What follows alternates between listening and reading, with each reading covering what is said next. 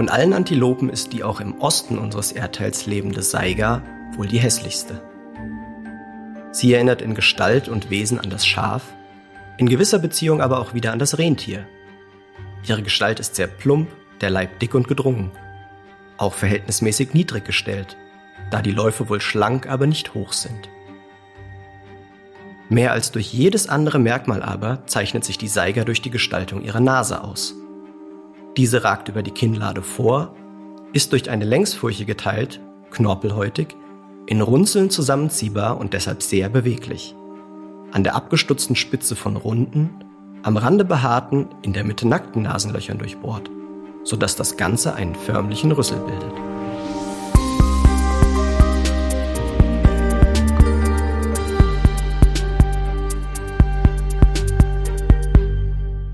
Das war jetzt vielleicht nicht die schmeichelhafteste Beschreibung der Seigerantilope. Der Text kommt aus Brems Tierleben. Das ist ein zoologisches Nachschlagewerk aus der Mitte des 19. Jahrhunderts. Meine Ausgabe war jetzt von 1916. Der Text hat die Seiger zwar schon ganz gut beschrieben, aber wer sich nicht nur auf seine Fantasie verlassen will, dem haben wir noch ein paar Seigerbilder in die Show Notes gepackt. Ich bin Marco Dinter und ihr seid bei Hinter dem Zoo geht's weiter. Und wir sprechen heute über die Seigerantilopen. Das ist eine sehr außergewöhnliche Antilopenart, allerdings gleichzeitig stark vom Aussterben bedroht und ohne dass es jemand wirklich bemerkt, weil sie dann doch sehr unbekannt ist. Seit 2006 hilft die ZGF in Kasachstan dabei, das Ökosystem der Steppen und Halbwüsten wieder in seinen natürlichen Zustand zu bringen. Und das auf einer Fläche von unglaublichen 700.000 Quadratkilometern. Das ist doppelt so groß wie Deutschland. Und die Seigers sind ein wichtiger Teil dieses Ökosystems. Am Anfang unseres Projekts standen wir allerdings vor einem Riesenproblem. Die Seigers in dieser unglaublichen Weite überhaupt zu finden und zu erforschen, ist fast unmöglich, ohne die richtigen Hilfsmittel und die nötige Expertise. Deswegen gab es Expeditionen, bei denen Tiere mit Sendehalsbändern ausgestattet werden sollen. Und dafür brauchten wir die Expertise der Frankfurter Zootierärzte. Die wissen nämlich genau, wie man zum Beispiel ein Tier narkotisieren kann und worauf man achten muss, wenn man es einfängt. Deswegen spreche ich heute mit Zootierärztin Dr. Christina Geiger über ihre Arbeit und die Erlebnisse, die sie im Projekt in Kasachstan hatte. Vorher spreche ich aber noch mit dem langjährigen Projektleiter des Seiger-Projekts, Steffen Zuter, darüber, was die Seiger eigentlich ausmacht und was sie bedroht. Als hässlich würdest du die Seiger jetzt vermutlich nicht unbedingt bezeichnen, oder? Nein, überhaupt nicht. Also ich finde sie äh, sehr, sehr schön. Sie sind natürlich außergewöhnlich in ihrem Aussehen mit dieser Nase und ähm, als wären sie tatsächlich aus einem Star Wars-Film entsprungen, könnte man meinen. Äh, aber eigentlich, wenn man ihnen näher kommt und sie in der Steppe sieht, ist es einfach nur wunderschön. Besonders ähm, die, die Kälbchen sind auch total niedlich. Ähm, ja, also ich finde sie zumindest äh, wirklich wunderschön. Du bist ja jetzt schon auch einige Jahre in Kasachstan in der Steppe. Wie bist du denn dazu gekommen und was macht die ZGF da genau vor Ort? Ähm, ich habe mich tatsächlich auf ein Jobangebot beworben einfach, was damals äh, von der ZDF unterstützt wurde und der Bundesregierung. Die hat ein Programm zur Unterstützung von Organisationen im Ausland, ähm, die Expertenwissen aus, aus zum Beispiel Deutschland brauchen. Und da habe ich darauf beworben und wurde dann ausgewählt. Es war halt ein, eine Position zur Unterstützung der Altendaler Conservation Initiative, ein Projekt zum Steppen- und Halbwüstenschutz in damals noch Zentral-Kasachstan. Ähm, und da war eben die ZGF ein Hauptpartner in diesem Projekt. Und ähm, der Fokus war im Grunde äh, zusammen mit der Regierung Schutzgebiete aufzubauen in Steppenbereichen, um wichtige Gebiete für die Seigers zu schützen. Ähm, diese Gebiete eben auch zu vernetzen, dass da Migration stattfinden kann zwischen Schutzgebieten, mit den Menschen zu arbeiten in dem Gebiet, ähm, die dort leben, Öffentlichkeitsarbeit, äh, Bewusstseinsbildung und dann natürlich ganz viel Forschung, weil wir für diese ganzen anderen Arbeiten eigentlich erstmal wissen müssen, was, was schützen wir und wo schützen wir. Und das war, waren so die Hauptziele am Anfang. du arbeitest seit vielen Jahren jetzt in der Steppe Kasachstans. Was ist denn da so der, oder was sind die schönsten Momente deiner Arbeit? Die schönsten Momente äh, mit den Seigers äh, sind eigentlich die Arbeiten zur Kalbungszeit im Mai, weil da die Seigers, die Weibchen vor allem in großen Herden zusammenkommen, um gleichzeitig oder mehr oder weniger gleichzeitig ihre Jungen zur Welt zu bringen. Und diese riesigen Ansammlungen von Tieren und dann diese ganz vielen kleinen Seigerbabys, die zur Welt kommen, das ist einfach ein ganz großartiger Moment. Und wie nah kommt ihr da ran an die Kälber? Wir gehen da jedes Jahr hin, um zu untersuchen, wie die Kalbung ähm, verläuft. Das heißt, wir wollen herausfinden, wie gut die Vermehrung der Seigers funktioniert und machen Untersuchungen zu den Größen und der Anzahl der, der Kälber, zu ihrem Gewicht ähm, und laufen dafür Transekte tatsächlich durch das Kalbungsgebiet hindurch. Mit dem Auto geht das nicht, weil die sehr große Angst vor Fahrzeugen haben. Aber wenn man zu Fuß durchläuft, geht das eigentlich. Ähm, sie nehmen dann natürlich ein bisschen Abstand von uns, aber die Störung ist wirklich minimal. Und wenn wir da durchgelaufen sind, gehen sie auch gleich wieder zurück an die Stellen, die wir schon durchquert haben. Und wir laufen da durch, um sie äh, aufzusammeln. Wir machen GPS-Punkte für alle Kälber wiegen, messen, äh, das Geschlecht bestimmen und haben seit ja jetzt doch einigen Jahren schon auch Tierärzte dabei, die noch Proben nehmen äh, vom Blut der Kälber, um zu gucken, was es an Krankheiten in der Population gibt. Und wie viel Kälber hat so eine Seiger normalerweise? Ähm, das ist ganz faszinierend bei den Seigers. Die haben schon im ersten Jahr die ersten Kälber, das heißt, die Kälber, die in diesem Mai die ersten Jungen zur Welt gebracht haben, äh, wurden erst vor einem Jahr geboren. Und mit ähm, dem Alter von einem Jahr haben sie schon die ersten Nachkommen.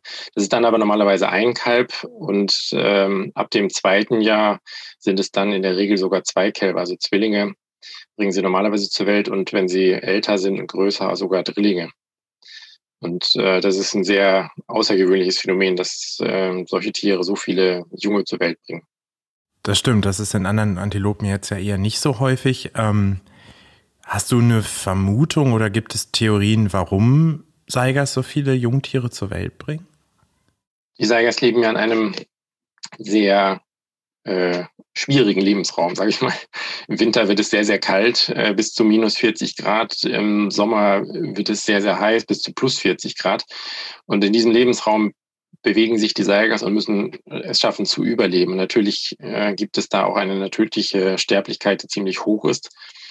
Und ähm, um das zu kompensieren und auch Populationseinbrüche kompensieren zu können, gibt es eben diese enorm hohe Reproduktionsrate bei den Seigers mit so vielen Kälbern, die zur Welt kommen jedes Jahr, ähm, um nach Populationseinbrüchen eben auch schnell wieder die Population aufbauen zu können. Das ist ähm, schon ziemlich einmalig, würde ich sagen, dass ein Tier sich so stark angepasst hat, was aber tatsächlich ihr auch geholfen hat, so viele tausende Jahre auf diesem Planeten schon zu leben und ähm, schon zur Eiszeit mit den Mammuts äh, herumzulaufen und, äh, und jetzt ist sie eben immer noch da und, und immer noch in großer Zahl. Jetzt ist sie ja eher in den Steppen unterwegs. Kannst du uns vielleicht so mit zwei, drei Sätzen ein bisschen beschreiben, wie der Lebensraum der Seiger aussieht? Sie lebt in äh, Graslandgebieten in Zentralasien, der Mongolei. Und ähm, in den Sommermonaten befindet sie sich eher in den äh, Steppenbereichen weiter nördlich in ihrem Verbreitungsgebiet, weil dort eben dann die Vegetation wächst und äh, sehr viel zu fressen da ist. Es ist nicht so trocken wie in den südlicheren Bereichen. Aber im Herbst äh, mit dem nahenden Winter bewegen sie sich dann weiter in Richtung Süden und äh, halten sich dann eigentlich über den Winter in Halbwüsten oder Wüstengebieten auf, weil dort eben weniger Schnee und Eis ähm, vorkommt und sie dadurch leichter an Futter kommen. Und im Sommer äh, bzw. im Frühjahr äh, geht es dann wieder andersrum, dass sie wieder Richtung Norden wandern, eigentlich fast dem Schnee hinterher, dem schmelzenden Schnee. Äh, sobald das möglich ist, gehen sie Richtung Norden und äh, suchen sich dann die Kalbungsgebiete aus für den Mai. Das heißt im Grunde auch eine der großen Wand Tierwanderungen, die es so gibt. Ähm, die Weltnaturschutzunion stuft die Seiger ja als vom Aussterben bedroht ein. Woran liegt das denn? wenn die so gut angepasst ist an ihren Lebensraum. Genau, sie ist gut angepasst. Also in einer unberührten Natur würde sie auch äh, ohne Probleme weiterleben können. Das Problem ist äh, hier mal wieder der Mensch, ähm, wie bei vielen anderen Tierarten ja auch. Äh, es gibt im Grunde drei Hauptbedrohungen für die Seigers. Ähm, die erste Bedrohung ist die Wilderei. Zweite äh, sind Infrastrukturprojekte, also Straßen, Schienen, Zäune die den Lebensraum der Seigers zerschneiden. Und das dritte sind Krankheiten. Das ist natürlich jetzt nicht unbedingt durch den Mensch bedingt, aber kann durch Haustiere eben verstärkt werden. Das sind diese drei Sachen und die Wilderei ist eigentlich das Entscheidende, ähm, was auch zu dem Status der stark bedrohten Tierart äh, geführt hat. Warum werden die Seigers denn gewildert? Da gibt es verschiedene Gründe. Ähm, sie wurden eigentlich schon immer oder, oder seit vielen hundert Jahren im Grunde als, als äh, Quelle von Fleisch äh, genutzt äh, für die Menschen. Ähm, Anfang des 20. Jahrhunderts waren kaum noch Seigers vorhanden und dann durch das Sowjetregime tatsächlich wurden die Seigers stark geschützt und dadurch kam die Population ähm, wieder zu einer Erholung, sodass in der Sowjetzeit ab den 1950er Jahren auch eine Nutzung der Seiger wieder möglich war durch Jagd.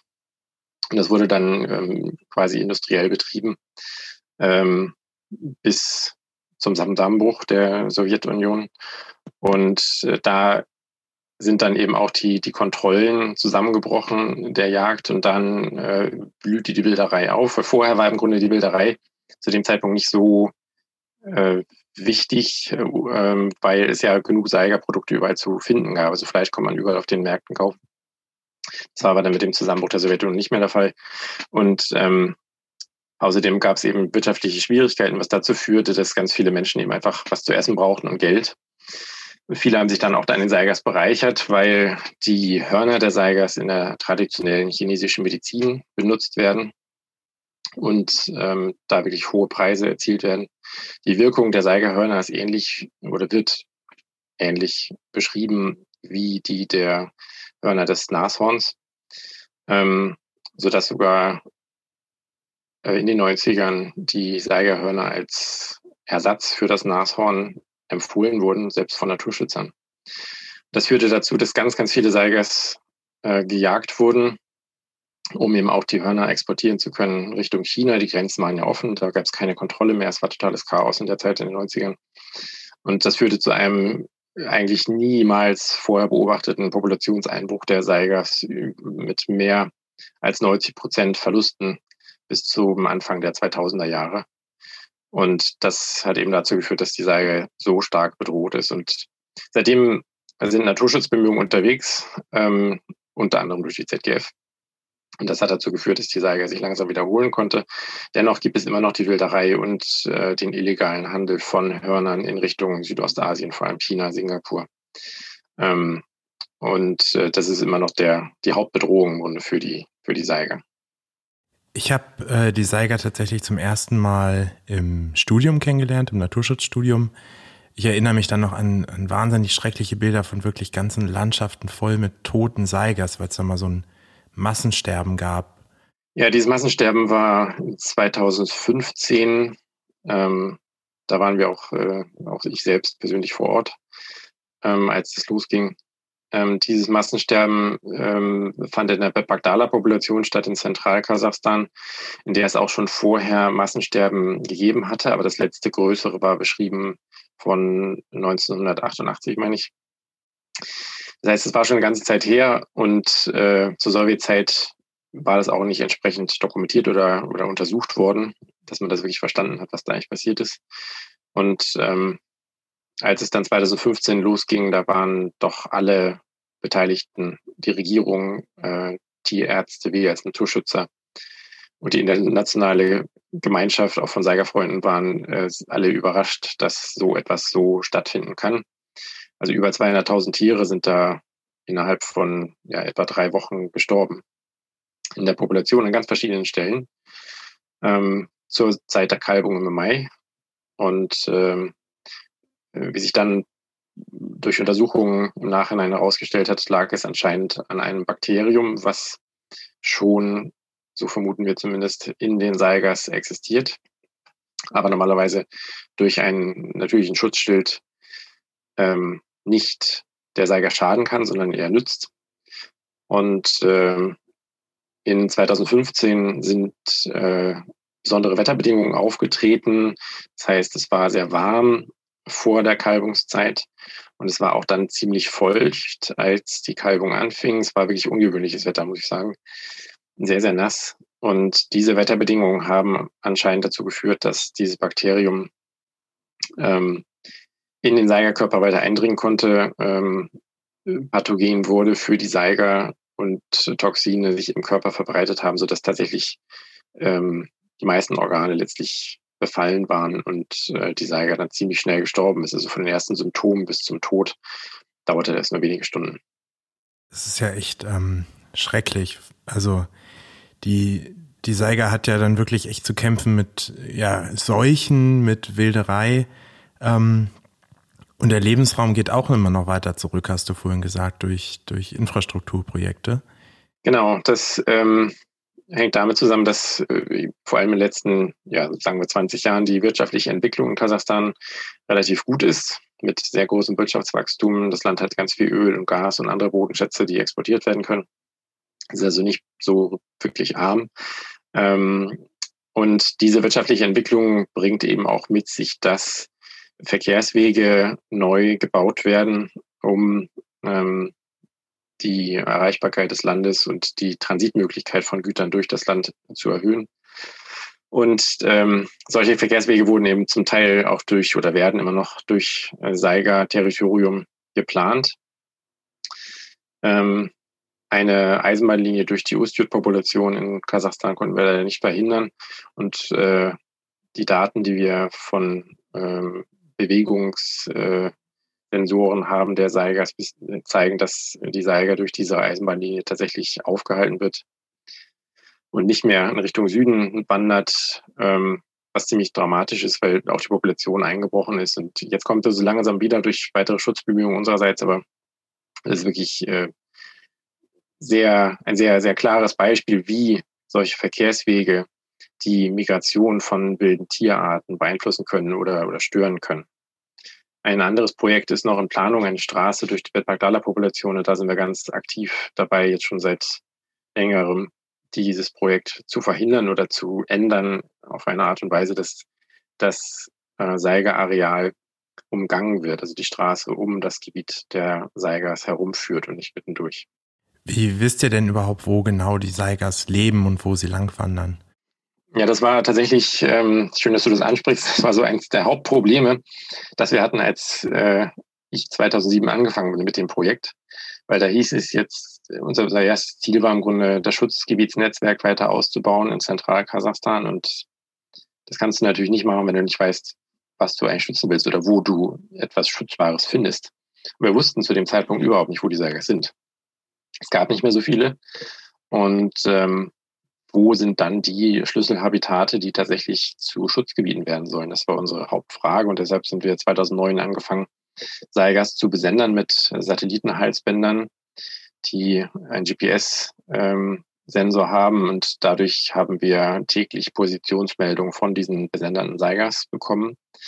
Das war so erfolgreich und hat auch den Verantwortlichen in der Regierung so gut gefallen, dass wir das tatsächlich mehrmals verlängert und fortgesetzt haben sogar mit Finanzierung von der Regierung oder von privater Seite, ähm, Sponsoren, die was für den Naturschutz machen wollen in Kasachstan, so dass wir immer noch im Grunde dieses Projekt äh, fortführen und Seigers in allen drei Populationen in Kasachstan besendern, um zu wissen, wo die sich gerade befinden, wo sie langwandern, weil diese Daten auch geholfen haben, den, den Rangern, die eigentlich die Seigers beschützen sollen, zu sagen, jetzt fahrt mal hierhin, fahrt mal dahin.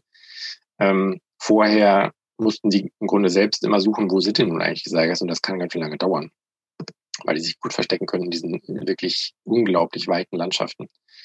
Und äh, diese Daten zu den Positionen der Seigers haben da unglaublich viel geholfen, eben auch die Wilderei zu bekämpfen.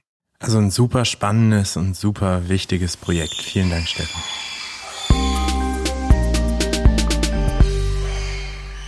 In unserer letzten Folge zum Thema Forschung haben wir ja gelernt, wie wichtig es ist, ganz genau zu erfassen, wo sich zum Beispiel bedrohte Tierarten auch aufhalten, um dann die Grenzen von Schutzgebieten daran zu orientieren und auch zu wissen, wie diese Tiere überhaupt leben. Die Seigerantilopen waren in der letzten Eiszeit über ganz Europa verbreitet, aber das neuere Verbreitungsgebiet von denen ist mit ungefähr 700.000 Quadratkilometern immer noch doppelt so groß wie Deutschland. Wenn man da jetzt untersuchen möchte, wo die Seigers sich aufhalten, muss man da mit modernster Technik arbeiten und den Tieren GPS-Halsbänder anlegen. Jetzt könnt ihr euch vorstellen, das ist gar nicht so einfach, so eine Seiger erstmal in der riesigen Steppe zu finden, einzufangen, dann vielleicht auch noch zu betäuben, um solche Halsbänder anzulegen. Alles gar nicht so, so leicht. Mein nächster Gast weiß allerdings genau, wo da die Schwierigkeiten liegen. Und deswegen bin ich froh, dass sie heute da ist. Hallo Christina. Hallo. Vielleicht kannst du dich unseren Hörerinnen und Hörern ja mal kurz vorstellen, damit die wissen, wer du bist.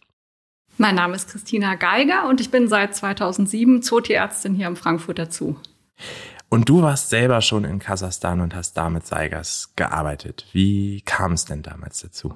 Ja, ich hatte tatsächlich das große Glück, nach Kasachstan fahren zu dürfen. Und es war so, dass ich damals von der ZGF ähm, angefragt wurde, erstmal eine Beratung zum Thema Narkosemittel und so weiter, weil im Nachbarland in, ähm, in der Mongolei wurden schon Seigas besendet und man hatte vor, das auch für Kasachstan zu übernehmen und hatte sich da mit einigen Methoden auseinandergesetzt und wollte sich eben erstmal mit der Narkose dafür beschäftigen. Und da die Zoologische Gesellschaft ja hier auf dem gleichen Gelände wie der Zoo ist, war es natürlich naheliegend, dass man bei den Zootierärzten mal nach Auskunft fragt. Und ja, so kam der erste Kontakt zustande. Ihr seid ja in eurem Alltag betäubt ihr ja regelmäßig Tiere für, für Untersuchungen und sowas. Aber ich kann mir vorstellen, mit Seigers in Kasachstan, in der Steppe, ist das schwieriger. Wie war denn der ursprüngliche Plan? Ja, also erstmal war die Idee, das ähm, per Narkose zu machen und natürlich musste dafür aber erstmal alles beschafft werden. Also sowohl das Narkosegewehr als auch die eigentlichen Medikamente dafür. Ein Teil der Medikamente konnte man in Kasachstan besorgen, aber ein Teil ähm, gab es halt auch nur hier in Deutschland. Und dann sollte natürlich auch jemand ähm, da sein, der den Umgang mit so einem Gewehr erklären kann und mit diesen besonderen Pfeilen, die man damit verschießt. Und das ist für uns Zootierärzte Alltagsgeschäft. Wir benutzen zwar häufiger das Blasrohr anstatt des Gewehres, aber die Pfeile sind vom Aufbau her identisch und die Eigenschaften von diesen Pfeilen kennen wir gut. Und deswegen ja, war das was, was ich äh, gut mir hätte vorstellen können, dass ich eben erkläre, wie man mit so einem Gewehr umgeht. Und dann bist du nach Kasachstan geflogen, um genau das zu machen. Mit einem Gewehr im Gepäck? Dann bin ich echt mit diesem Gewehr im Gepäck nach Kasachstan geflogen und äh, ja, habe mich dabei auch etwas mulmig gefühlt. Aber hier am Frankfurter Flughafen, wo das alles mit dem Zoll angemeldet war, lief das wie am Schnürchen. Es war gar kein Problem. Niemand hat mich schräg angeguckt. und äh, in Kasachstan das Gewehr dann ähm, quasi durch den Zoll zu bekommen, ich sag mal, das ist so sehr kreativ passiert. ich habe dann auch nicht genauer nachgefragt und war nur froh, dass es dann irgendwie gut durch den Zoll gekommen ist. Ja, und auf wundersame Weise war das Gewehr dann eingeführt nach Kasachstan. okay, wir gehen da vielleicht nicht zu sehr ins Detail. Ähm, also waren dann du, Gewehr, Medikamente alle in Kasachstan und dann seid ihr in die Steppe gereist, um wirklich Seigers zu, zu suchen direkt? Wir sind zunächst erstmal in der Hauptstadt geblieben und haben uns dort noch am ähm, Zoologischen Museum erkundigt, weil wir natürlich vorhatten, wenn man diese Tiere dann schon mal wirklich in der Hand hat, auch so viele Daten wie möglich zu erfassen. Das hatte ich vorher auch mit den Biologen, die das Projekt leiten, ähm, besprochen dass wir uns halt klar sind, was wollen wir. Bevor wir blindlings an einem Wildtier hantieren, sollten wir vorher eben genau wissen, was ist der Plan. Und da hatten wir uns einige Sachen vorgestellt, die man eben erfassen könnte. Und um zu wissen, wie das dann bei dem Wildtier aussieht, haben wir uns vorher nochmal Präparate vom Naturkundemuseum in Almaty angeschaut. Und mit diesen Infos im Gepäck sind wir dann aufgebrochen in die Steppe. Genau, dann bin ich erst mit einem Linienflug nochmal nach Cheskasgan gebracht worden mit dem ähm, Narkosegewehr im Handgepäck. und äh, ja, und von dort ging es dann stundenlang per Auto äh, in die Steppe. Ja, wunderschöne Gegend, wunderschöne Landschaft, total faszinierend. Ist einzigartig. Wer noch nicht da war, wie stelle ich mir denn diese Steppe eigentlich genau vor? Je tiefer man in die Zentralsteppe reinkommt, desto flacher wird das Land. Es ist komplett strukturlos. Man sieht kaum Hügel, keine Bäume, keine richtigen Büsche.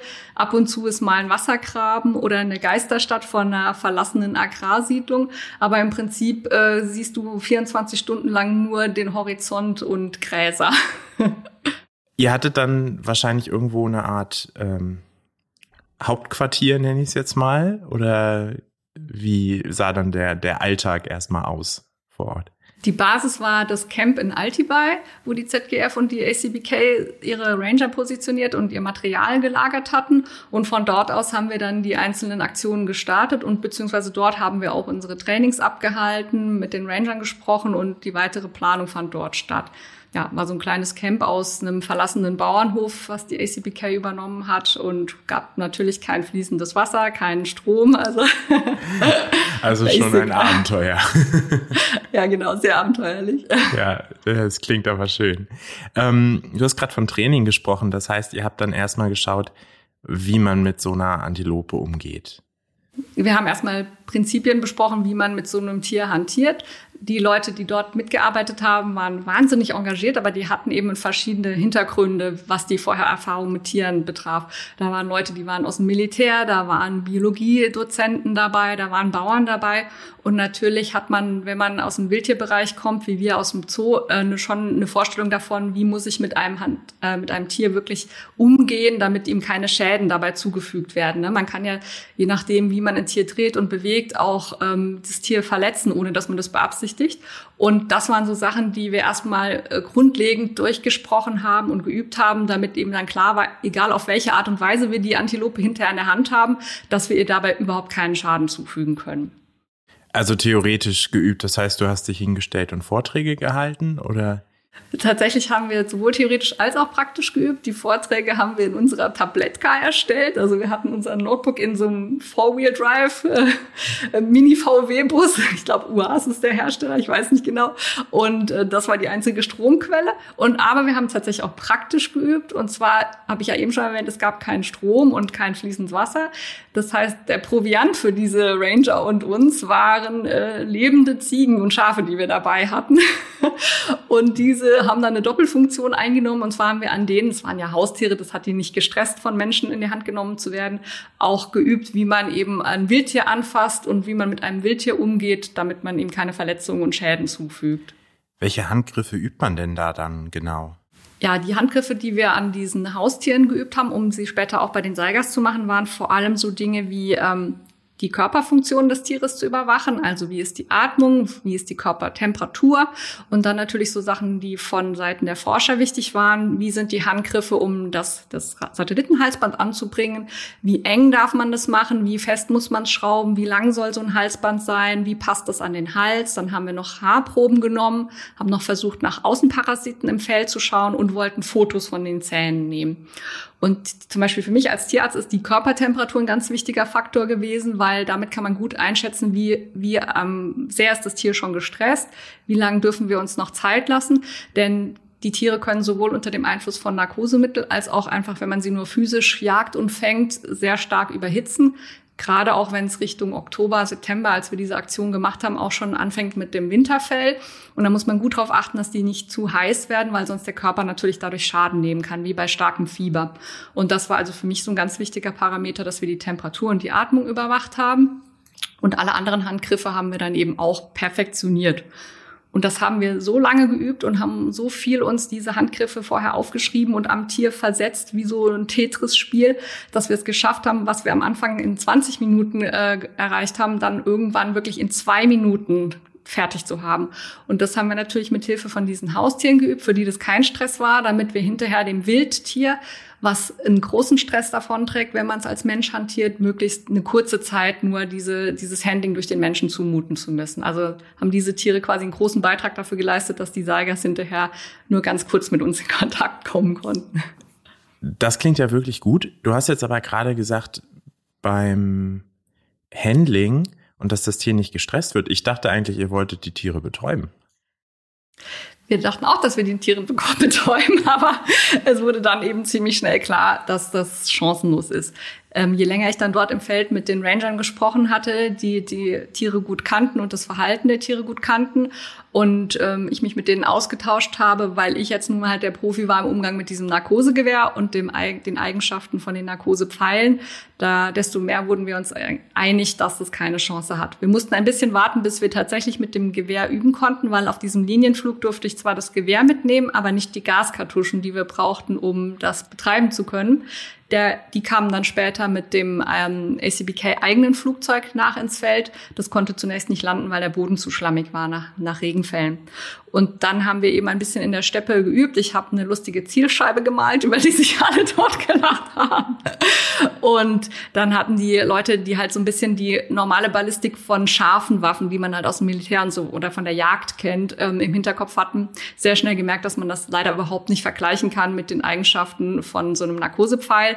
Der hat halt eine zehnfach kürzere Reichweite. Also wenn ich mit einem normalen Gewehr auf 100 bis 200 Meter sehr gut schießen kann, jagdlich, und ein Sniper vielleicht auf 500 Meter, dann komme ich mit einem Narkosepfeil äh, sicher auf 20, maximal vielleicht noch 50 Meter, aber auch nur dann, wenn die Bedingungen optimal sind. Und wir haben ja eben schon gesagt, in der Steppe gibt es keine Struktur, also gibt es eigentlich fast überall auch einen dauerhaften Wind. Und ähm, ja, so ein Plastikpfeil mit ein bisschen Flüssigkeit vorne drin, der ist natürlich groß und vom Wind äh, sehr leicht abzutriften. Und Seigerantilope ist jetzt nicht so riesig. Also war sehr schnell klar, dass wir keine Chancen haben, jemals nah genug an so ein Tier ranzukommen, um mit einer Narkose äh, arbeiten zu können. Und wie habt ihr das dann gemacht? Also ihr wolltet ja immer noch weiter besendern auf jeden Fall. Wir haben die Pläne trotzdem nicht fallen lassen und haben uns dann ähm, geeinigt auf eine Mischung von dem, was äh, Wilderer machen und und äh, und das ein bisschen abgemildert, so dass man sagen konnte, das führt eben nicht zum Tod der Tiere, sondern dafür, dass wir damit arbeiten können. Und zwar haben die die Tiere früher einfach gejagt. Die sind so lange hinter denen hergefahren, bis sie tot umgefallen sind. Das ist, was ich vorher meinte. Also das ist für die Tiere durchaus sehr gefährlich, wenn man die zu lange hetzt und deswegen muss man sich da selbst streng reglementieren und die Zeiten scharf begrenzen, ähm, bevor man sagt, man, man schädigt ein Tier dabei. Und die andere Methode, die noch geplant war, war eben feststehende Netze aufzustellen, was man seit den 60er, 70er Jahren in, in Afrika und sonst wo macht, um Antilopen zu fangen.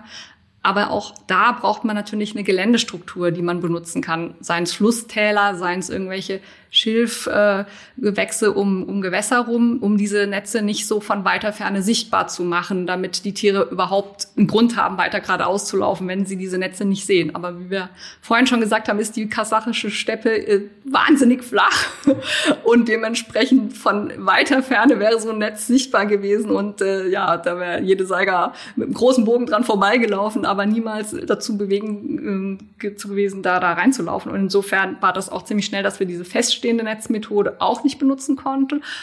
Ja, und dann mussten wir uns halt selber eine ziemliche Harakiri-Methode ausdenken. Und die hat tatsächlich funktioniert. Und wie habt ihr es dann im Endeffekt gemacht? Wir haben gesagt, okay, ähm, wir können die Tiere nicht äh, mit dem Narkosegewehr schießen.